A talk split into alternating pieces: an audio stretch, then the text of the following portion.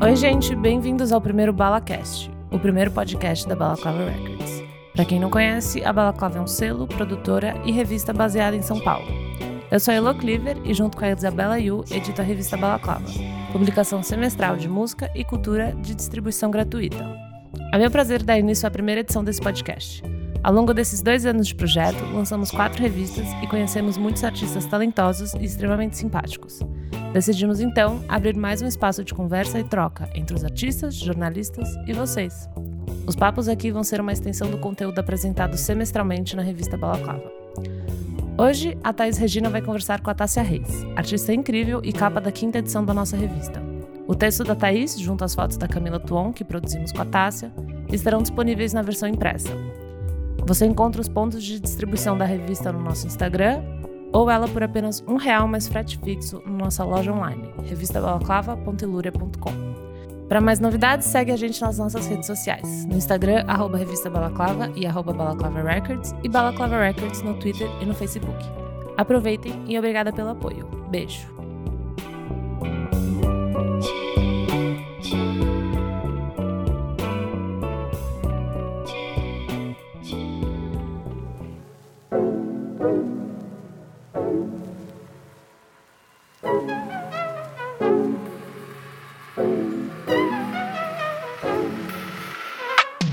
Oi, gente, eu sou a Thaís Regina e eu tô aqui hoje a convite da revista Balaclava e comigo tá ninguém mais, ninguém menos que a Leonina mais próspera que eu já tive o prazer de conhecer. Seja bem-vinda, Tássia Reis. Olá, olá, olá, tudo bom? Ótimo. Muito prósperas aqui. Eu quero começar te dando os parabéns pelo lançamento de Próspera e queria conversar um pouco sobre esse disco. Ele é bem grande, tem mais que o dobro de faixas do seu último álbum, Outsfera, Uhum. e não perde o fôlego em momento nenhum. Ele realmente banca 16 faixas. Amo. Ouvindo bastante. Eu vou ficar comentando você falando. né? é perfeito. Ouvindo bastante, eu senti que nesse projeto você solidifica um pouco que é o gênero Tássia. Então, você tem uma lírica sensível, completamente cortante, da primeira à última faixa, isso vai ornar com jazz, rap, trap, blues, qualquer coisa que você escolher, porque a sua voz é a liga. Eu queria saber um pouco como você enxerga o gênero Tássia. Bom, um beijinho no ombro aqui primeiro, né? Ah. É, eu tenho falado sobre isso porque é, é, eu sinto que existe uma dificuldade da galera me colocar num gênero musical. É, apesar de eu ter vindo do rap, mas eu já vim de uma forma é, diferenciada, né? Com bastante melodia, com bastante influência de outras coisas, sempre misturando. E o Próspera, para mim, foi a chance de colocar tudo isso. é, não sei se tudo, né? Mas uma boa parte de tudo isso, assim, na mesa. E explorar essas tácias que tem dentro de mim, sabe? E eu, eu gosto de dizer que quando as pessoas falam, ah, mas é o disco de quê? Ah, é o disco da Tássia. Que daí você vai achar tudo isso mesmo. Então, para mim, é uma honra, na verdade, poder ter tantos gêneros musicais assim misturados dentro de mim e eu não sei explicar muito bem como que funciona. Eu só vou fazendo a música e quando eu vejo ela é um jazz ou quando eu vejo ela é mais um blues ou então sai numa pegada mais trap e tudo mais assim ou até um samba soul que nem tem no no disco, um samba e tal. Então, acho que vai fluindo por aí. Eu respondi? Nem sei se eu respondi. Mas você, na hora. Eu sei que a composição é muito forte pra você. Eu vi em entrevista você fala que ela foi o que te deu certeza que valia investir em música, compor. Então, eu fiquei me perguntando como que seria esse processo criativo, já que tem tantos gêneros. Você escreve primeiro e decide que vai ser qual vai ser o gênero, ou enquanto você decide que quer fazer um jazz e vai usando as suas letras? Como que funciona esse processo? Então, é meio crazy, na verdade, porque é, na música eu comecei, na verdade, escrevendo poesias. E aí eu percebi que as poesias tinham. Percebi não, né? Algumas pessoas foram percebendo quando eu fui mostrando assim, me deram um toque. Ih, dá pra fazer um som e tal. E aí eu fui sacando isso e de repente comecei a fazer música. Então a minha preten... não tinha uma pretensão de ah, vou ser cantora e vou pegar a música e vou fazer música. A música foi acontecendo de uma necessidade espontânea de se expressar, sabe? Então, é... então existem muitos processos, porque eu experimentei vários. Inicialmente só vinha uma melodia na minha cabeça e eu começava a escrever em cima dessa melodia. Mas para quem é do rap é bem complicado, porque ainda mais eu que não tinha contato com instrumento nem nada. Então eu tinha que escrever. Você não toca nenhum outro instrumento? Não, eu comecei a fazer aula de piano, até descobri assim uma, uma facilidade. Eu tenho um tecladinho na minha casa, mas eu, eu costumo falar que eu toco terror só. Mas eu não, não comecei, tipo, ah, to, toco violão e comecei a fazer música. Não foi isso. Foi uma relação de, é, de contato mesmo, assim, uma coisa talvez até espiritual, vamos dizer assim, com a música. E aí, conforme eu fui começando a criar, eu fui entendendo as necessidades. Então, quando eu comecei a fazer, era daquele primeiro processo que eu te falei agora. Aí, como eu já era do hip hop, porque eu dançava, comecei a ir pro rap. E aí no rap você escreve em cima da batida já, geralmente. É, então era muito difícil, porque eu não conhecia muita gente ainda que produzia e tudo mais, para poder fazer na harmonia certa, na melodia certa. Então eu aprendi a fazer em cima da batida também. Ah, fiz até uma batida no copo aqui. Hum. e às vezes é só um texto, começa um texto, e às vezes é só uma melodia, mas às vezes é tudo junto. Então Hum, sei lá. e aí agora também com essa experiência do, do, do, aula de piano que eu fiz no ano passado, que eu quero voltar, inclusive, também foi interessante, porque eu consegui começar a pegar músicas que eu já tinha feito com alguma melodia e musicar e harmonizar elas no teclado, assim. Isso também foi bem legal. Então, acho que ainda tem novos processos criativos para nascer ainda, assim, sabe? E como foi tirar suas próprias músicas? É, não tirei todas, né? Não foi bem uhum. isso, assim. Mas, tipo, ainda tô aprendendo. Mas é muito legal, porque a gente percebe que a música realmente é algo que tá dentro da gente, né? A minha professora falava isso, assim. Ela não estou te ensinando música, estou te ensinando a organizar a música que tá dentro de você. E um pouco de teoria que tem que saber, assim, pra. Não é que tem que saber, né? Mas que é bom saber. É porque é uma linguagem, né? Você precisa é. conhecer aquele código. Tipo, não necessariamente. Tem muitas pessoas que tocam muito e não conhecem teoria, assim, sabe? Mas é interessante saber, né? Já que estamos aí aprendendo e tudo mais. Então, mas é muito gostoso sentar no piano e tocar e cantar junto, assim, exige uma, um, muito treino, na verdade, né? Eu acho que ainda tô no projeto aí, projeto Alicia Keys, que eu vou falando. Quem sabe, né, no futuro próspero, não, não, não, não, cola um piano no meu show. Eu fiz um show que, na verdade, era um show de experimentação. Que é um projeto que é do Centro da Terra, do, do Teatro Centro da Terra. Não conheço. Eles fazem temporadas, então. Geralmente, né?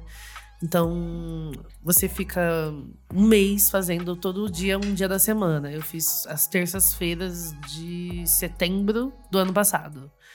E lá tem um piano. E aí, o primeiro dia já eu olhei pro piano e falei, ai, semana que vem eu vou tocar. Aí o meu DJ falou assim pra mim, Dedé, salve Dedé, inclusive. semana que vem, mas a gente tá aqui pra experimentar, porque você não toca agora. Eu falei, ih, chamou na resposta. Intimada. E aí eu fui, tipo, meio sem treinar. Mas foi super legal, foi uma experiência muito gostosa, assim. Claro que, tipo, né, eu não toco super bem e tal, mas foi uma coisa muito interessante de, de sentir, assim. Eu quero sentir isso mais vezes. E como foi harmonizar o DJ e você no piano e a voz? Ter esses dois controles ao mesmo tempo e ainda a sintonia com ele? Não, na verdade, assim, era com a banda. É que, ah, eu, tá. é que especificamente foi ele que falou pra eu. Faz agora. Aí a galera da banda endossou, inclusive. Mas uh, foram quatro terças-feiras. Ah, e as três primeiras eu fiz sozinha. Aí só na última que eles me acompanharam um pouco, assim. E eles foram entrando na minha, porque não tava tocando com metrônomo, né? Com, com clique na meu, no meu ouvido, tava tocando da minha cabeça. Então eles me acompanharam um pouco. E foi legal, foi vibes. Perfeito. Eu vi uma entrevista agora de julho que você começou a idealizar o Próspera em 2015. Ele é um projeto bem maduro, então eu imaginei que ele estava há muito tempo na sua cabeça, mas realmente são quatro anos. Quando que você soube que tinha chegado a hora de produzir ele? Ou quando você entendeu que você estava pronta para produzir ele? Como foi esse timing? Olha, em 2015, quando eu tava produzindo. Começando a produzir o Outra antes de começar a Outra Esfera, comecei a fazer algumas músicas. É, já tinha feito a Mora, a minha parte, né? É, que mais que eu já tinha? Já tinha escrito, acho que a, a Miriam, que é a música da minha mãe. Que mais? Deixa eu ver, que tem muita música, eu tenho que lembrar aqui. Já tinha escrito a, a primeira parte da Vá. E tinha acabado de escrever Preta Demais, se eu não me engano. Só que eu achava que não, eu não estava pronta ainda. Então eu, eu, esperei, deixei lá e fui fazer outras coisas. Aí fiz outra esfera, fiz o disco com rimas e melodias, enfim, fui fazendo as participações. E aí o ano passado, quando eu escrevi Shonda, que é do ano passado já. E eu tenho algumas outras músicas que são um pouco mais novas. Eu falei, acho que agora nós vamos virar o. A, virar o ciclo, né? Virar aqui a, a era mesmo. E eu falei, eu acho que é agora, é isso, vamos embora. Então, ano passado já tava nessa vibes, assim. Aí comecei a organizar algumas músicas que eu achava que podia ter a ver. Aí gravei. Primeira, gravei Shonda e gravei a primeira guia de Ansia Jazz no ano passado. Ansia Jazz também é uma música que eu escrevi em 2015, acabei de lembrar. E... Nossa, bastante coisa. E você. É. Como que veio essa realização de chegou a hora de próspera? Ah, não sei. Eu só senti assim. Acho que eu tô, acho que eu tô me sentindo próspera. Acho que eu também. Não, tem, não tinha bem uma palavra próspera. Não tinha, tipo, vou fazer o disco próspera, uhum. sabe? É, em 2015. Mas tinha uma ideia de algo maduro, de algo que fosse em busca de alguma coisa, sabe? e que tivesse essas, essas temáticas em volta, assim, sabe? Então, eu bati o nome de. Eu não sei de onde, eu não lembro de onde eu tirei o nome, mas posso ter sonhado, que eu sonho bastante coisa. E então, né, vendo das energias maiores do que nós. e aí eu só falei. E a gente ia se inscrever no projeto, né, do Natura Musical. E aí eu já escrevi com o nome Próspero, assim que podia mudar. Eu lembro que a minha, minha manager falou: vamos pro Próspera e depois você vê se você quer mudar. Eu falei: não vou mudar, é isso que eu quero já. Tipo, muito certa do que eu quero. Dos seus álbuns, Próspera é o que mais apresenta featurings. Eu sei que você falou um pouco de como foi convidar as pessoas no seu faixa faixa do seu canal do YouTube, que inclusive tá super bacana e eu recomendo muito para quem quer ficar mais próximo das suas referências. Yes. Mas eu queria saber por que, que a decisão de chamar mais pessoas abrir esse espaço. Bom, primeiro porque tem 16 faixas, né? Tipo, tudo bem que são 12 são uh, full tracks e as outras três são interlúdios. E eu acho que também, não sei. tem uma coisa minha de, de ser meio controladora. Então talvez eu não tenha feito tanto featuring no, nos meus discos por causa disso. Porque eu acho que a música tem que pedir que tenha uma outra pessoa, sabe? Sim. E aí, como eu fazia, como eu fiz sete faixas nos outros, nos últimos dois trabalhos, não tinha muito espaço, né? Acho que Deixa eu ver, no último teve a Stephanie. Teve só a Stephanie, eu acho. E no primeiro teve duas participações, que era o Sam e o Thiago Mac. Então, não sei, eu sinto que a música pede, assim, nossa, tá pedindo aqui a participação de alguém. Como foi na Mora, por exemplo. Eu sentia que precisava de uma voz é, masculina, sabe? Assim, uma voz, como posso dizer, mais é, masculina mesmo, grossa e tudo mais, com uma outra ideia, com um, mostrando um ângulo diferente, né, do, do que eu já estava dizendo. É, daí, mas você rolou super com o Fabrício, porque acho que é linguagem também, antes de qualquer tudo. Antes de tudo, quer dizer, antes de qualquer tudo é ótimo. Antes de tudo é, é linguagem. E também a gente já tinha se encontrado e falado, vamos fazer um som. E aí, quando surgiu esse som, esse som é novo, esse escrevi esse ano.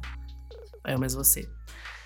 Falei, meu, é isso. E aí foi super vibes. A Mona, que é da Dólar Euro, é, eu acho a Mona incrível. Tava louca pra fazer alguma coisa com Ela ela. tem um voo brilhante. Ela é maravilhosa, incrível. Torço muito pro sucesso dela.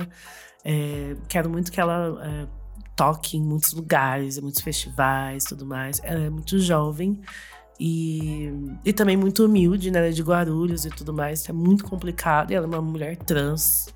Então, tipo, é, as portas não estão abertas pra ela, sabe? E eu sou muito fã dela. E aí eu queria fazer alguma coisa com ela. A gente fez uma coisa do zero, assim. Pegamos referência de beat e tal. E aí ela foi ótima. O DJ Tai que produziu também foi ótimo. A gente foi desenrolando. Então, pessoas que eu fiz questão que estivesse. Tinha outras pessoas que eu convidei, mas que eu também acho que com o tempo e o destino, vamos dizer assim, é, sabe de tudo, né? Tipo, a galera falou que ia, depois ficou meio andando pra trás e tal. E aí eu sou super desencanada, desapegadona mesmo. Falei, bom, beijos, fica pra próxima. Vamos com essa galera aqui. Você tem uma relação super próxima com o Fabrício, inclusive, né? Tipo, no trabalho dele também. Ah, eu participei do Jungle. É, na música preta. Eu não conhecia ele, né? Quando eu conheci ele participando do disco já. é, que foi super legal. Tipo, me mandaram um som. o- o- na época, o- quem produziu o som foi o Tico Pro, junto com ele. Tinha me mandado o som, falado: Ah, tem um menino jovem, um jovem rapaz de- do Jovem Espírito rapaz do Santo R&B. muito cremoso. que quer gravar com você. Eu falei, ah, é, tipo, e pra mim feat é uma coisa tão é, íntima. Eu falei, será que eu vou gravar? É Mas aí eu fui. Não sei, acho que fazer música é uma coisa muito delicada. Você tava, ainda mais quando você é compositora, sabe? Você tá ali depositando as suas ideias e seus pensamentos, seus desejos, suas vontades, assim. E o louco é, no- na música que eu participei no disco dele, eu não escrevi. Eu só interpretei, né? E aí eu falei, bom, vamos lá, vamos, vamos nos abrir, não é mesmo? E aí foi super massa. gente- isso foi em 2017. E aí, no começo. E aí, quando lançou o disco dele, eu fiquei louca. Fiz todo mundo ouvir. Tipo, fiz uma campanha. Fiz campanhas nas redes sociais. Gente, vocês têm que ouvir, é maravilhoso, é incrível. Eu conheci Fabrício pelos seus stories. Amo, tá vendo? Funcionou. Impactada. Impactada. E aí, depois disso, ficou amigo. E aí, a gente foi é, desenrolando, conversando. De vez em quando a gente se encontra sem querer na rua. A maioria das vezes a gente se encontra sem querer. É, é muito engraçado isso. E, e a gente sempre toma uma cerveja também. Então também tem isso no, no som. É, outra coisa que me chamou muita atenção nesse trabalho foram os interlúdios, como Groove na Boa, Provocativo, Pegue na Mão de Isabel.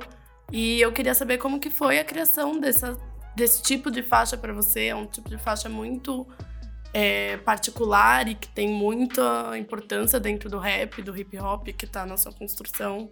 Então, você já queria trabalhar com interlúdios antes? Sim, eu acho interlúdio sensacional. Eu acho, além de achar chique, é fino. Eu acho que com- comunica coisas que de repente uma faixa não vai comunicar, sabe? É, porque você consegue colocar devida atenção naquele curto espaço de tempo, sabe? E destacar coisas, né? Na boa, por exemplo, é uma, uma faixa que eu escrevi faz tempo. Eu acho que é na boa. Eu escrevi em 2010. Meu Deus. Foi uma- meu primeiro ano de escrita, assim, oficial. Quando foi o ano que eu mais escrevi. Eu tenho música, acho que até tem, posso fazer um disco só com as músicas de 2010. Mixtape.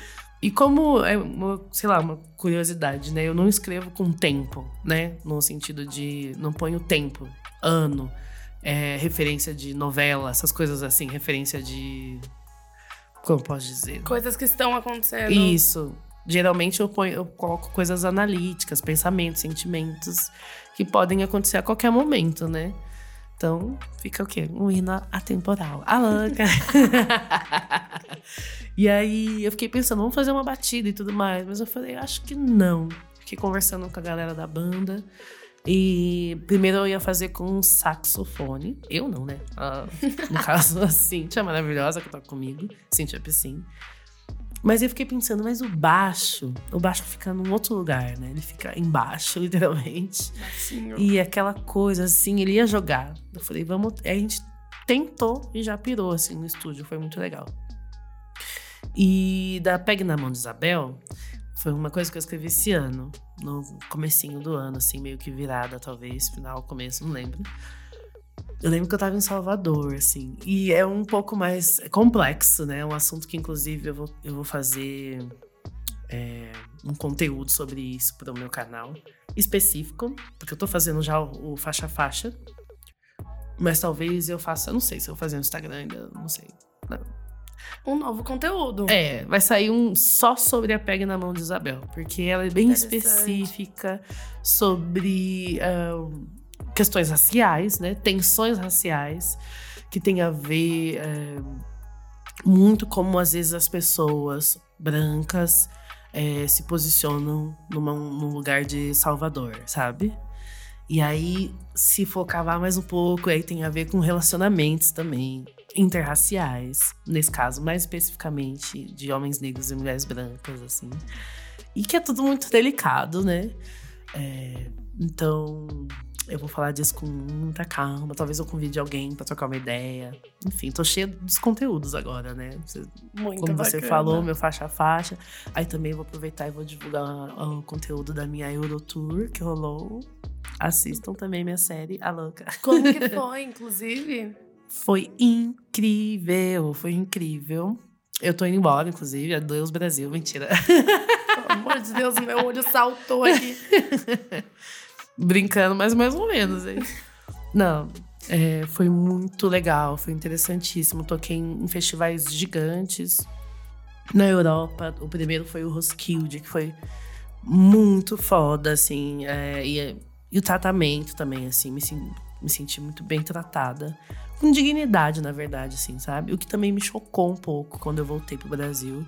Porque caiu a, ficha da realidade de quanto o artista independente e aí vem a- os subgrupos, né? Se você for mulher, se você for preta, se você vier da periferia, tipo, quanto mais maltratada você é, sabe? E aí eu fiquei bem chateada quando voltei pro Brasil, porque a realidade bateu na minha porta. Mas você diz. E eu abri. Não, enquanto artista, no geral, entendeu? Desde, Sim. tipo, sei lá, tratamento. Não tem. É, como eu posso explicar? Não é porque você não é um artista que não tem uma visibilidade, não é mainstream, que você vai ser maltratado, entendeu? Com certeza. E aqui no Brasil, você é bem tratado quando você é muito famoso, sabe? O que não faz sentido, sendo que, tipo, na verdade, você não. ah, as pessoas, né? Os artistas são trabalhadores da música. Então, independente se são muito famosos ou não, tem que ter uma, uma dignidade ali, sabe? E não tipo, ah, vamos tratar, vamos encher o camarim de 50 toalhas quentes brancas no camarim da pessoa muito famosa e, do, e da, dessa artista aqui, que tipo, ah, até que é legalzinha, mas sei lá, não tem tantos números assim. Ah, vamos botar duas águas. Sabe? Sim. Teve, inclusive, recente, né, um caso com o Loic em um festival. Foi Sim. uma situação insalubre de trabalho. Exatamente, porque também tem isso. A gente pensa em artista, a gente só pensa em música, mas artista é performer, é dançarino, é ator, atriz, é tipo. São hum, amplas é, atividades artísticas e, tipo, a gente sabe que é, no Brasil é muito complicado, é, não tem essa visão de cultura, né? O, o trabalhador de cultura não é um trabalhador, é, é tido como um vagabundo, uma pessoa que, sei lá, que tá fazendo um hobby, entendeu? Então, tipo, não tem esse cuidado, não tem esse olhar, porque, infelizmente, é, foi implantado na mente das pessoas que cultura não é um trabalho que não é importante, né? E, mas assim, só pra você ter uma ideia, que eu vou falar isso, vai ficar registrado nesse podcast. O meu o camarim do lado do meu era o da Liso e o da frente era o da Georgia Smith. Parceira. Beijos. Entendeu? Aí aqui no Brasil, não consigo tocar num festival independente. Complicado. Eu queria perguntar pra você qual foi a música mais difícil de escrever do disco. Ah, não sei. Música difícil. Acho que difícil não, não é bem a palavra, assim, sabe? O que mais te cobrou de voltar várias vezes, escrever, reescrever? Nossa, deixa eu pensar bem aqui, porque.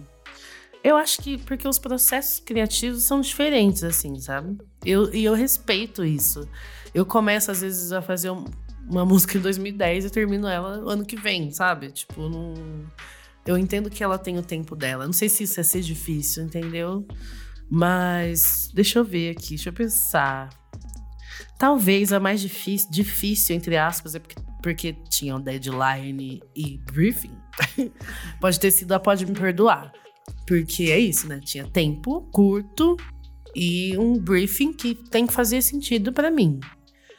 Uh, ótimo que a temática era perfeita e, tipo, encaixou muito bem, inclusive, no momento que eu estou vivendo, um momento próspero comigo mesma, né? De, desse cuidado, né? De ter um olhar, trazer um olhar é, mais cuidadoso para comigo mesma, né? Então, acho que talvez tenha sido mais difícil, entre aspas, porque por causa disso, assim. Mas foi muito gostoso, na verdade. Eu pirei fazendo som. E aí eu fiquei numa brisa de tipo, bom, vou botar lá no meu disco, então eu vou fazer uma sonoridade que não tem ainda, sabe? Super, assim. Aí acabou saindo esse RB mais 2000, assim, mas com muita influência de agora. E. Sei lá, pirei. Beyoncé mil, Destiny Child. Um jeito muito maduro de olhar pra sua própria música. Ah, eu acho que eu gosto de desafio também, sabe? Eu gosto de criar como uma pessoa criativa, assim, independente de, do que for. Mas música em especial, eu gosto do desafio de, ah, vamos fazer, sabe? Vamos fazer uma coisa assim, assim, sabe? Opa, vamos. E até tô pensando agora como vai ser os, os próximos os próximos trabalhos, assim. Eu quero mais desafio, assim também. Isso é um novo gênero vindo? Não sabemos, vamos ficar atentas e abertas. abertas completamente abertas. A minha música favorita, e eu demorei muito para decidir isso, é Me Diga. Hum. Você tem algum fato curioso para me contar sobre ela? Alguma coisa assim? Olha, me diga. Eu não lembro quando eu comecei a fazer essa música. Mas eu demorei um pouco para terminar ela também. Essa não foi tão fácil, pensando bem agora. No final, fiquei muito na dúvida. E aí eu deixei ela pra lá, aí peguei ela de novo. Foi bem assim. E eu gosto muito dela. Eu gosto de todas as músicas, mas eu gosto muito dela. Fiquei feliz da gente ter produzido ela pro disco. Porque ela fala ali de é um assunto muito, como pode dizer assim, muito pessoal, né? Muito interno muito íntimo, que é, tipo, uh, como a gente é, lidar com a gente mesmo, né? Então tem o lance de autossabotagem, o lance da intuição, espiritualidade, uh, de como a gente se relaciona com as pessoas, de como a gente se cuida e de como a gente tem medo, né? É uma questão de autoconfiança muito forte, Isso, do né? chão não passa. Falando da coragem, é, que acho que ela talvez seja a, o tópico da, da, da faixa é coragem, né? Então eu separei ela em três partes, assim. E fiquei pensando, no primeiro bloco eu quero falar de como da autossabotagem, né? De como a gente erra e, tipo, e se sabota. Às vezes erra muito porque tá se sabotando e não, sei lá, porque. por conta da vida, sei lá, qualquer outra coisa assim. A segunda parte, queria falar dessa parte espiritual, espiritual, que é tão importante, assim, sabe, na minha construção e, que, e a diferença que isso tem feito, faz e tem feito, assim, na minha vida e, e tem me enchido de coragem, né? E a terceira parte é a parte do, da coragem. E que é tudo bem você errar e você cair, porque é isso, né? A gente só, só, acerta, só acerta quem já errou, né? Tipo, e só erra quem tá querendo acertar. Então, esses três momentos, assim, que eu acho que tem muito a ver quando a gente tá em dúvida do que fazer também da nossa vida, se muda radicalmente de emprego, se sai, se entra, se, sei lá, se muda de cidade. As apostas, né? Sim. E, e eu gosto muito disso, assim. E, e eu quero ser mais corajosa ainda, sabe? Quando eu, sou de Jacareí, né? Não sou daqui de São Paulo. E quando eu vim pra cá, assim, eu nem pensei muito, mas tipo, é, foi meio crazy, assim. e foi muito. Depois de muito tempo que eu consegui identificar o, o quão corajosa eu fui. Porque eu vim com uma mão na frente e outra atrás. Vim com 20 reais no bolso, assim, 50 talvez, sei lá. Não tinha onde ficar, não conhecia ninguém. E fui aos pouquinhos é, batalhando, né? Com muito suor, com muito choro, com muita música sendo escrita, né? No caso de 2010. Por isso que 2010 foi o ano da escrita. É entendendo que, tipo, é isso, né?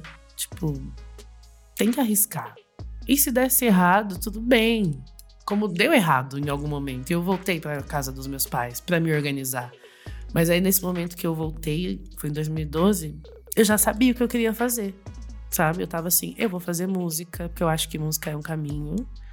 E eu tô sentindo que esse caminho pode me gerar frutos, assim, sabe? E aí foi a outra doideira, porque, tipo, não tinha nada, não sabia nada, não conhecia quase ninguém e comecei a fazer da minha cabeça.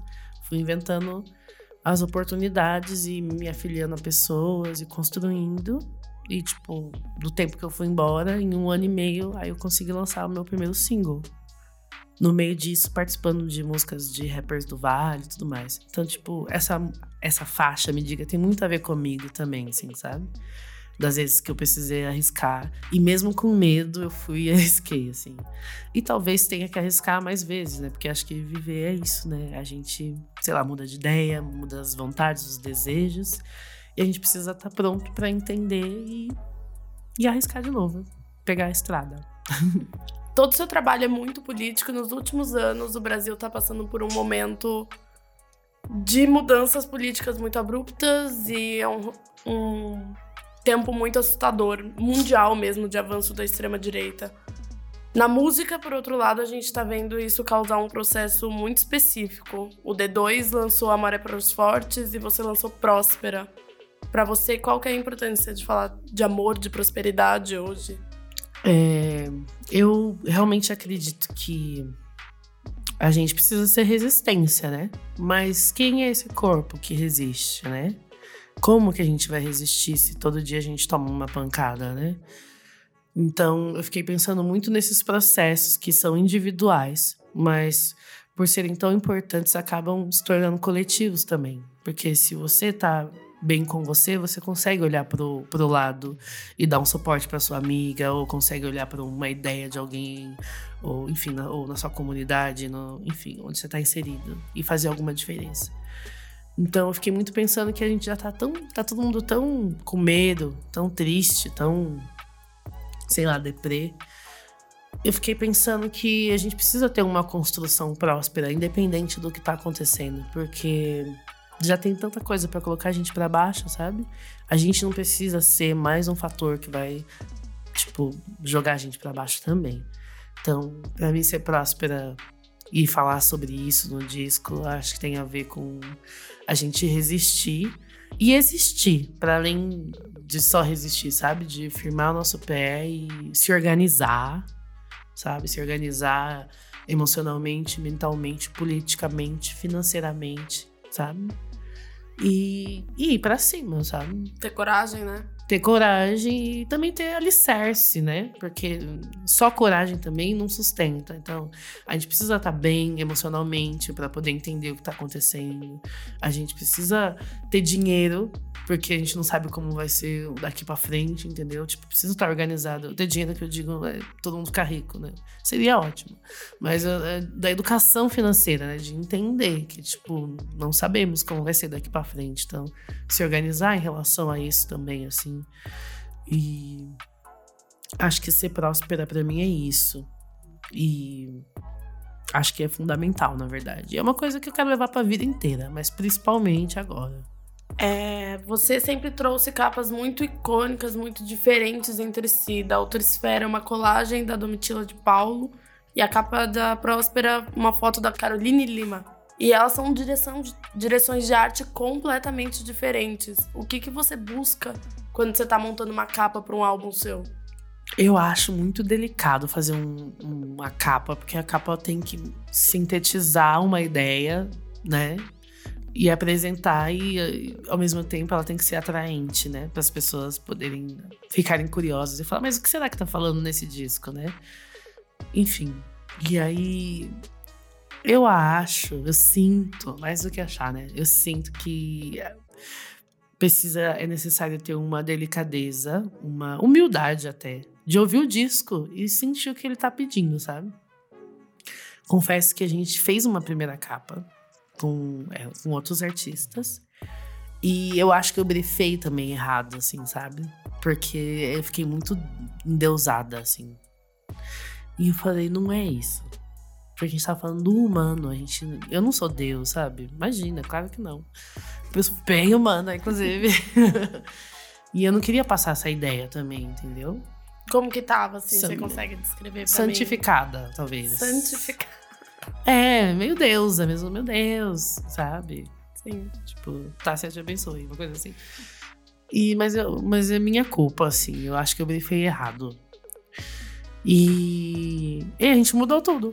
Mudou tudo. Eu falei, não, não é isso. Eu preciso entender o que é também. Aí comecei toda uma outra pesquisa, sozinha. Isso há quanto tempo do lançamento? É, não, então, a primeira capa eu fiz com bastante tempo de antecedência, que foi Esperta. ótimo. Foi ótimo. E acho que dois meses antes. E aí, com um mês, estava pronto já a segunda. E que foi ótimo, na verdade, porque aí eu sentei com a Carol, com a Caroline Lima, e ela super entendeu. Aí a gente conseguiu se organizar para fazer a direção criativa do jeito que a gente queria. E as meninas de beleza também são minhas amigas. Arrasaram, deram o nome delas, né? Que é a da Mata, da Mata Makeup, e a Diva Green, do cabelo. E e é isso. Eu fiquei sentindo que é uma jovem, entendeu? Uma jovem, uma pessoa, uma mulher preta, de agora, contemporânea, que tem um olhar, que tá com um olhar para o futuro, assim, vivendo agora com um olhar para o futuro. E ela tá próspera, ela tá lá cheia de joia, ela tá. Mas mais do que a, a simbologia da, dos acessórios, acho que o olhar, ele fala bastante. Para onde você tá olhando. É, tipo, o olhar brilhante e, o... e a direção. Legal. Eu queria saber um pouco sobre. Você já falou um pouco sobre a turnê da Europa, mas eu queria saber como foi o Afropunk. Hum. Você estava até pouco tempo lá. E a turnê do Outra Esfera, eu acompanhei vários shows e eu lembro de gostar muito porque era uma turnê que tinha uma troca muito direta com você. Uhum. E queria saber se o Afropunk, a Europa mudou sua percepção de show, o que, que a gente pode esperar pra turnê de Próspera? Bom, deixa eu ver por onde que eu começo. Cinco perguntas em uma. é... Bom, o Afropunk foi incrível. É o terceiro ano que eu vou assistir o Afropunk no Brooklyn, nos Estados Unidos. É uma experiência muito mara, é um festival, para quem não sabe, o Afropunk é um festival de cultura negra. Então, todos os artistas que tocam são negros e é, fora isso tem é, tem feira, né, para fomentar é, é, como chama economia criativa, tem talks para conversar sobre é, chama solutions, então sobre problemas na comunidade, né, problemas, tensões raciais e outras coisas. E eu acho isso muito interessante, essa movimentação muito interessante e tenho acompanhado. E sem contar que tem, é um festival que tem a concentração de shows que eu mais quero ver. Então, tipo, é até difícil, porque às vezes o show é na mesma hora. E aí eu fico assim, e agora, meu Deus, quem que eu vou ver, sabe? Eu vejo um pouquinho de cada um no fundo, vou ver esse, vou perder, vou ver esse da frente, vou perder o outro. Então. E acho que assistir show para mim é sempre uma escola mesmo, assim. Eu gosto da, de assistir show, de ver como o artista se posiciona, de ver a, como tá a luz, o que, que, que, que o artista ou artista pensou de figurino, que pensou de cenário, assim, coisas que Claro, né? Nos Estados Unidos tem mais estrutura do que a gente para de palco, né? Pensando tecnicamente, assim, mais coisas que, sei lá, que a gente pode é, agregar ou se inspirar e tudo mais. Então, eu gosto muito de assistir. Até a formação mesmo de banda e sonoridades, enfim. Eu acho que influencia, acaba influenciando, assim.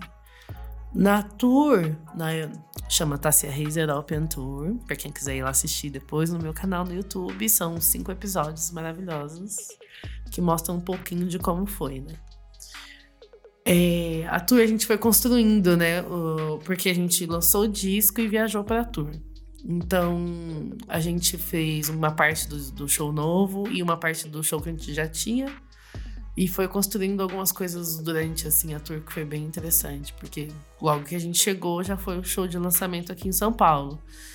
E aí foi muito massa. Acho que a gente tava com uma unidade de banda assim também interessante, e a galera tem muita liberdade de criar e de, de sugerir coisas.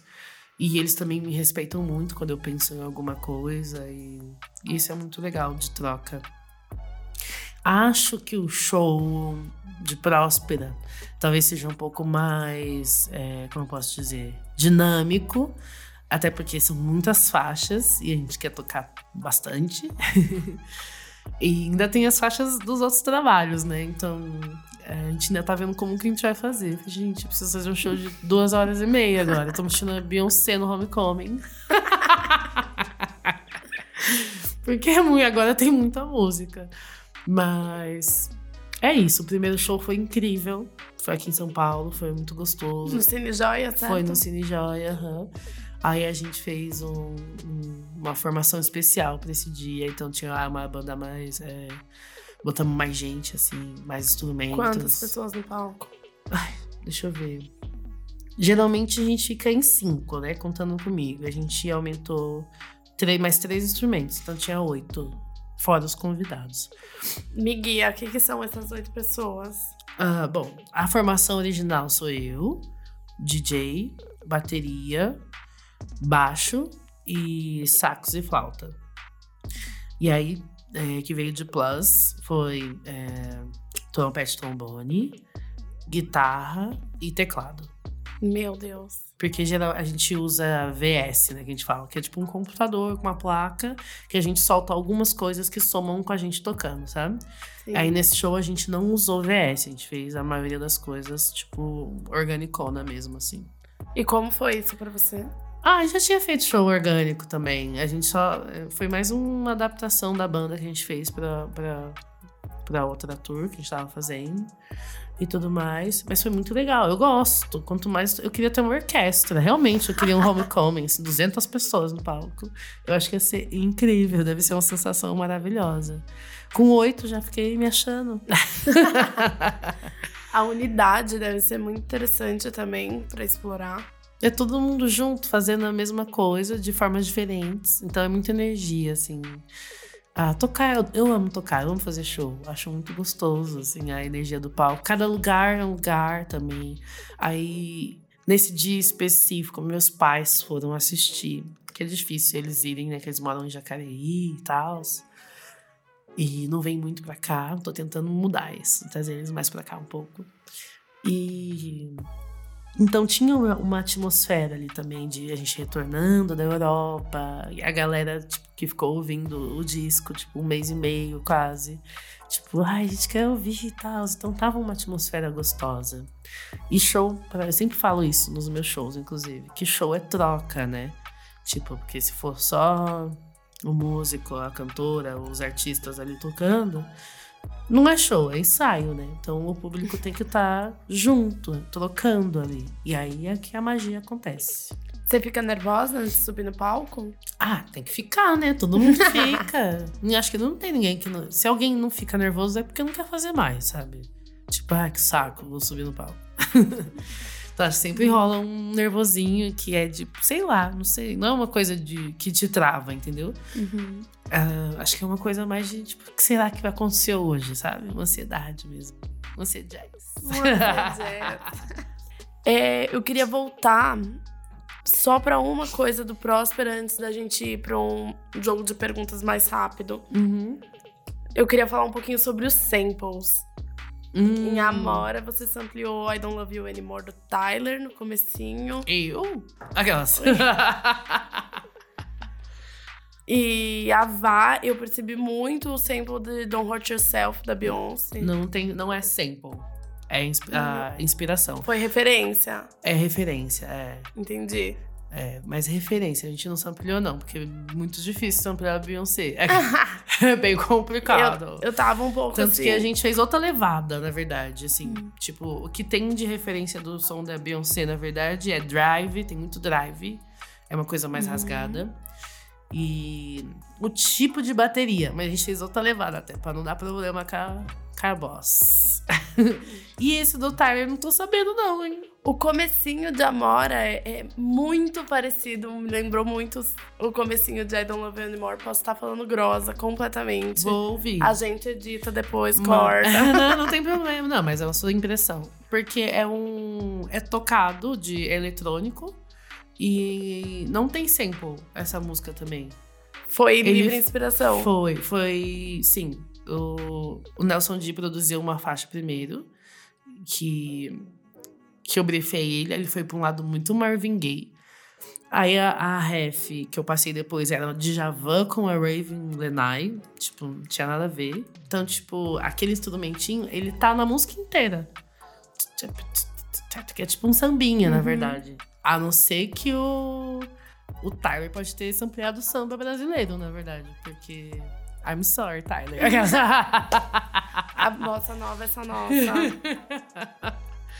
Mas eu queria saber um pouco como que é um processo de escolha de sample, de referência, com os Hum. produtores. Isso vem bastante de você. Nesse disco, eu acho que a gente não trabalhou com nenhum sample, se eu não me engano. A gente trabalhou com muita referência. E cruzada, porque eu não gosto de, tipo, é raro eu pegar uma música e fazer uma, tipo, a Vá foi assim, mas tipo, é raro eu pegar uma faixa e fazer uma, uma música, assim, sabe? Eu sempre cruzo. Eu gosto de cruzar, assim, coisa da moda que eu aprendi. e aí. Isso porque sempre acaba gerando. uma- Acho que o lance da referência é isso, né? Quando você pega uma referência, você não tá querendo copiar o som. Você quer se inspirar naquilo pra criar algo novo, né? Certeza. tipo, você quer um caminho que você quer seguir, né? E, nossa, esse e foi, eu acho, talvez a primeira vez que eu trabalhei com muita referência mesmo. Que eu separei, eu sentei e separei, assim. Essa música, o que, que eu quero? Ah, acho que pode ser nessa nota tal. Então, é, como eu ainda não sei falar, né? Tipo, se é dó, se é mi, se é lá. eu pego, escrevo ouvindo músicas, mas eu consigo identificar. Ah, é nesse, nessa região aqui. Aí eu começo a cantar em cima da música. Aí eu salvo a música de referência só porque eu consigo cantar em cima dela. Às vezes nem é a levada que eu quero, ou a batida tudo mais. É, por exemplo, Próspera mesmo, a música Próspera. A primeira referência era a música da Beyoncé também, mas do primeiro disco, que é Work It Out. Sabe? Só que foi pra outro lado. Porque aí eu mostrei pro produtor, pro, pro Brechó, pro Eduardo Brechó, ele pirou e foi levou pra um outro lado, assim. Ele falou: Eu quero deixar mais New Orleans. Eu falei: Bora. Podre de chique. Falei, vambora. E aí ficou outra coisa, entendeu? Tipo, tal- talvez tenha uma referência ali no jeito de cantar, mas não muito. Tipo, agora eu te contando, talvez tenha ficado mais evidente, né? De perceber. Mas, tipo, tem gente que acha que, a referência é outra, assim, sabe? Mas, enfim. Então, o jeito de trabalhar com referências, assim, achei muito interessante. Principalmente porque foi uma das primeiras vezes, foi a primeira vez que eu sentei com uma banda pra produzir. Com banda, sabe? Por mais que, que nem o baterista, o Joe produz, meu baterista, também produtor, ele toca um monte de coisa. Então, por mais que as músicas tenham coisas eletrônicas, ele também tocava em cima, sabe? Então, isso foi muito legal. Então, a gente teve a liberdade de criar e pegar diversas referências ao mesmo tempo, assim. Perfeito. Pra finalizar a nossa conversa, eu queria fazer esse jogo mais rápido de perguntas, mais bate pronto. Vamos? Ih, caramba, vamos lá. Me fala pra começar um artista que você tenha ouvido recentemente e gostaria de recomendar pra gente. Ahn, posso falar dois? Duas pessoas? Pode. Aquelas que já quer roubar, né? Bom, tem a Tierra, Tierra Wack. Conheci um pouco antes de ir pro Afropunk. Não vi o show dela, fiquei chateadíssima, porque aconteceu aquilo do que eu te falei, de ter shows ao mesmo tempo. O show da, da Lake Lai 47 era quase na mesma hora. E eu queria muito ver a Lake Lai também. Sim. Mas, enfim, eu, como ela é uma artista nova, eu acho que eu vou assistir ela ainda. Tipo, vai chegar. E descobri, antes de ontem, esse artista que chama Death Sound. Ele, tipo, uh, pelo que eu entendi, ele tá chegando agora, lançou um disco que chama Color Red. Color Red? Acho que é mesmo que fala. E, tipo, eu fiquei escutando ontem e pirei bastante, assim. É, tá bem fresquinha essa novidade. Fresquíssimo. Uma capa de disco que te marcou? Ai, já sei. É que são Nossa, muitas. Foi rápido, é que, tipo assim, fiquei passando, buscando no meu HD aqui. Tem. Ai, mas será que eu vou lembrar o nome? Acho que eu sei. Tem uma capa da Alcione, mas aquela tá belérrima. Acho que chama Fruto e Raiz. Que ela tá assim, com um colarzão vermelho, um cabelão solto, bem bafo. Bravo. O show que mais te emocionou na sua vida? Que eu assisti ou que eu fiz? Sei. Ah, é Não, importante. eu tava pensando de assistir. Ah, de assistir? Tem que ser um só? Top era, 3, Era pra assim? ser bate rápido e eu tô aqui de como? Top 3, assim? Ah, tá. Mas assim, não tem ordem, tá bom? Erika Badu, da Jill Scott, que eu acabei de assistir, e Beyoncé e Jay-Z no The Run. Nossa, forte. Desestabilizada. Mas acho que o que eu mais chorei foi no On The Run. Que eu, no- eu chorei na Badu e na Jill.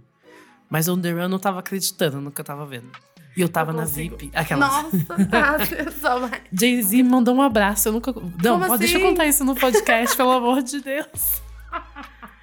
Meu Deus. A gente- eu e minha amiga, Kellen Lima, estávamos na área VIP. Que eu convenci ela que eu tinha que comprar a área VIP, porque, sei lá, tinha um preço que era parecido com a arquibancada. Eu falei, imagina que eu vou, Parceira. por causa de 50 dólares eu vou ficar na arquibancada. Não vou. Aí a gente comprou. E a estrutura do palco, ele tem uma. como se fosse uma passarela que passa por cima das pessoas que ficam naquele miolinho que a gente tava. Então eles passavam, veio pra cá, veio pra lá. É até engraçado, porque a Kellen é uma garota muito sensível, muito forte também, mas muito sensível. Então, tipo, ela se emociona, ela chora e tal. E eu sou meio durona, né? Então, tipo, ela tava dentro e antes do show, ela tava super emocionada. E eu tava assim, ai, amiga, vem cá, não sei o quê. Beleza, assistiu o show quase inteiro. Aí quando foi no final, quando eles passaram em cima da gente, jogou um monte de fumaça na nossa cara. Eu fiquei assim, meu Deus, a gente tá aqui. Comecei a chorar, desmontei. Ela ficou em choque. Chorei, chorei, chorei. E aí fiquei tranquila, assim, tipo, me abracei. Sabe quando você se abraça e fica segurando o bracinho? Tipo, eles passou, passaram por cima, indo. Aí quando eles estavam voltando com a passarela, eu tava lá, assim, meio Fungando. fungando tal, me abraçando, me consolando. E aí o Jay-Z viu, porque é bem próximo. Meu Deus. E fez assim, oh my God. Depois de, pra, pra ler a Leitura labial. Oh my God. Imitou meu braço e apontou pra mim, assim, jogando um abraço Ai, pra pelo mim. amor de Deus. Aí eu comecei a falar, fazer coraçãozinho com a mão e falar, I love you, I love you, I love you. Aí, menina, ele cutucou a Bi e falou, Hey Bi, look her. Só que aí a Não Beyoncé boto não entendeu nada. Não, ela não entendeu nada. Ela, tipo, ficou uma cara de, tipo... não tá fazendo o rolê dela. Tipo, que quieto, trabalhando, a louca. Não, tipo, ela não entendeu, mas assim, já valeu. Falei, gente, fui notada Pô, pelo Jay-Z, fui abençoada. Abençoadíssima. Prósperos. Muito próximo, desculpa te contar essa história, era Gente, eu importantíssima. Eu amei cada segundo dela. Qual que é o melhor drink do mundo, minha amiga? Melhor drink? Uhum. Nossa, isso é difícil pra uma garota que gosta de beber. Olha, talvez agora que sou uma garota 30 a mais, acabei de fazer 30 anos, Printou. E fiquei um período na França. E fiquei assim, eu confesso que eu fiquei emocionada quando eu fui num supermercado e vi o corredor de vinhos. E aí, quando eu vi os vinhos, os rosé de vários tipos, meu olho encheu de lágrimas. Fiquei até com vergonha. Falei, gente, não acredito que eu tô emocionada. Fui lá no mercado, Então. tá se chorando, uns vinhos na mão. tipo, tá se chorando porque tinha muito vinho, muitas opções. Enfim, acho que vinho rosé é o meu preferido atualmente. Três artistas que você colocava quando você chegava em casa pra você escutar durante as gravações de Próspera. Durante? Durante eu não via ninguém. Aquela. Durante é foco Chegava em total. casa, silêncio, concentração. Aham. Isso. É porque tem muitas referências já no disco, né? E eu gosto muito de ficar no silêncio. Eu gosto de ouvir música, mas eu gosto de ouvir música ou no pré ou depois, assim, já relaxada e tal. Durante o processo, eu não gosto porque me confunde um pouco. Então eu não escuto muito. Mas o que, que eu posso falar que eu ouvi antes? Perfeito. Eu vi. Ouvi Badu, eu vi Erika Badu. Ouvi Alicia Keys. E eu vi o Jacob Banks. Gente, Bastante. Lá vem. Ih, caramba. Tô preparada. Você vai em uma viagem de carro com mais quatro músicos Hum. no carro, vivos ou mortos. Meu Deus. Quem você escolhe? Como assim vivos ou mortos? Eu tenho que escolher quem vai viver? Aquela. Socorro. Pessoas de qualquer tempo. Eu mais quatro? Você mais quatro. Ah, então vai minha banda já, né, Gas? Ah, perfeita! Qualquer coisa já se apareceu uma gig, nós vamos pra- Inclusive, só falta o carro. Inclusive. Não, até carro. Eu não tenho, mas a galera tem carro. Escola fácil. não, não sei, tô brincando, assim. Você diz assim, só posso escolher. O mundo vai acabar, é isso? Aquelas. Que cenário? A gente tá precisando de detalhes. Acho que não precisa ser apocalíptico. Ah, tá bom. Acho que pode ser só uma viagem de carro, assim, viagem longa, entendeu? Vocês só vão escutar música e trocar ideia. Ah, legal. carro. Não, tem mais pessoas que. Mais artistas que eu iria. Na verdade, tem artistas que a gente já viaja, né? Não necessariamente de carro, mas. Por exemplo, que pessoas que eu gosto muito de encontrar e que a gente acaba trocando ideia e fazendo música, que é a, a Mamundi, a Lineker, o Vitor Hugo e a Annelise. Tem mais gente, na verdade. Tem a Tulipa também e tal. Enfim. Mas já tá bom, aí chama um carro. Vamos pegar uma van? Aquelas. um ônibus. A gente ama, viu, querida? Só isso que tenho pra te dizer. ah, Stephanie também. Aquelas que levar todo mundo. Três mulheres prósperas pra se admirar. Minha mãe, muito próspera. Ah, Shonda Rhimes, muito próspera. E deixa eu pensar. Ah, ai, só três. Tô na Só dúvida três. entre a, a da Mata e a Oprah. São diferentes, obviamente, né?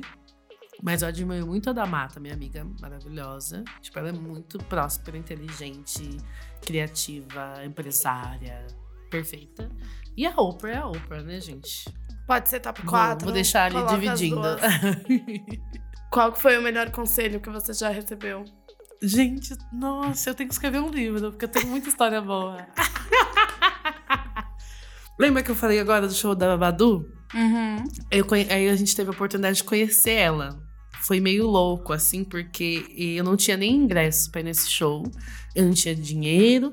Até fiz um corre pra conseguir, mas eu não consegui comprar, porque acabou assim, acabou muito rápido. Gente, nossos ouvintes não viram, mas o meu queixo caiu. Todos os meus amigos tinham ingresso, menos eu. Aí eu consegui, como a menina que tinha um a mais, eu ia comprar. Aí ela chegou meia hora antes lá no Sesc eh, Santo André, né? Foi 2013 isso. Tinha acabado de lançar meu rap jazz e tal. A música e o clipe. Foi no final do ano. E a menina chegou meia hora. Eu não vi nenhum show que teve antes. Eu só vi o da, da Badu. E beleza. Tava assim, desacreditada que eu ia ver. Tanto que eu chorei horrores. Foi super legal. Ela é perfeita. Maravilhosa. Entrei. Aí eu, ah, eu ia comprar o ingresso, a menina me deu. Ah, não precisa não. Entra aí. Falei, opa, ganhei o ingresso. Já fiquei assim, legal. Aí depois do show. ah, tava um monte de amigos junto, a gente não foi embora, porque a gente não tava acreditando que tinha acabado, a gente ficou lá. E aí desceu um cara, que acho que era da banda, e começou a fazer amizade com a minha amiga, que falava inglês super. E falou, vem. Aí eu falei, pra onde? Né? Ela falou, não pergunta, só vem. Aí a gente foi. a se movimentar. Uma galera, então, no backstage. E até então tava tudo certo, né? Bem com as comidas, camarim bonito e tal. Falei, nossa, que legal. Aí entra um cara na sala e fala assim: então, a Badu vai receber vocês. é, vocês vão pra sala do lado ali, onde tem já outras pessoas esperando. Não pode tirar foto, não pode fazer aquilo, sei lá. Eu fiquei assim, quê? chocada. Aí a gente entrou na sala, já tinha umas 30 pessoas, 40, não sei. Uma cadeira. E todo mundo sentado esperando a- mulher meet vir. and greet mesmo. Um meet and greet, só que sem fotos. No photos, no pictures. Imagina se Falei, dela gente, combina. não precisa. Acho que foi aí que eu entendi Você- que não precisa de foto. Tipo, quer tirar foto? A gente tira. Mas assim, o mais legal é o contato. Parceira, você viveu o rolê. É. E aí, eu vou. Ah, gente, desculpa, Como que histórias longas. Esse podcast vai ter sete horas. e aí, beleza, eu tava assim. Eu era um pouco mais. é, tava bem, sei lá, não tava acreditando no que tava acontecendo, né? Aí eu fiquei bem na minha e tal. E aí ela começou a fazer. Ela fazia perguntas, as pessoas faziam perguntas. Era legal, assim, sabe?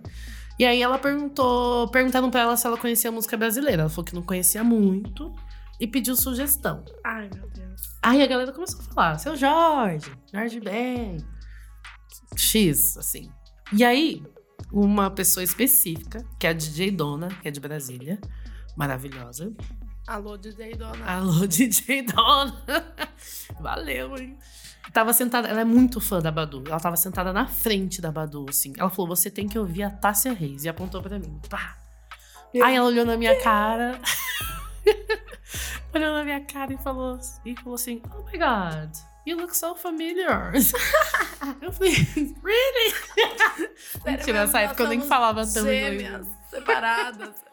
Não falava ainda inglês, mas entendi, né? Que ela falou que eu parecia, tipo, soava familiar, assim. Ela já tinha visto o rosto e tal. E aí eu caí pra trás, né? Só consegui falar nada, só falei que eu amava ela. Ela falou que me amava também, ela viu too. Quase morri. Aí depois disso eu fiquei, fiquei empoderada, né? Falei, vou fazer uma pergunta. Que você perguntou pra Badu? Aí eu fui. O que eu perguntei foi realmente o conselho. Eu falei, bom, como a dona falou, eu sou uma artista que tá começando agora, acabei de lançar meu primeiro single. E eu queria saber o que, que você tem a dizer para artistas como eu, que estão, né, começando agora, assim. Uma jovem que nem eu. Ah, eu era jovem. A louca, né? Eu sou jovem ainda, para. É jovem. Aí ela falou assim, ela ficou pensando. Aí ela falou, eu vou tatuar. Eu não tatuei isso ainda, mas eu vou tatuar. É, se tivesse alguma coisa, duas coisas que ela poderia dizer pra qualquer pessoa que tá querendo buscar alguma coisa é primeiro pra ser honesto, be honest, be honest, e pra seguir o coração. Follow your heart. Então, aí eu fiquei pensando nisso bastante.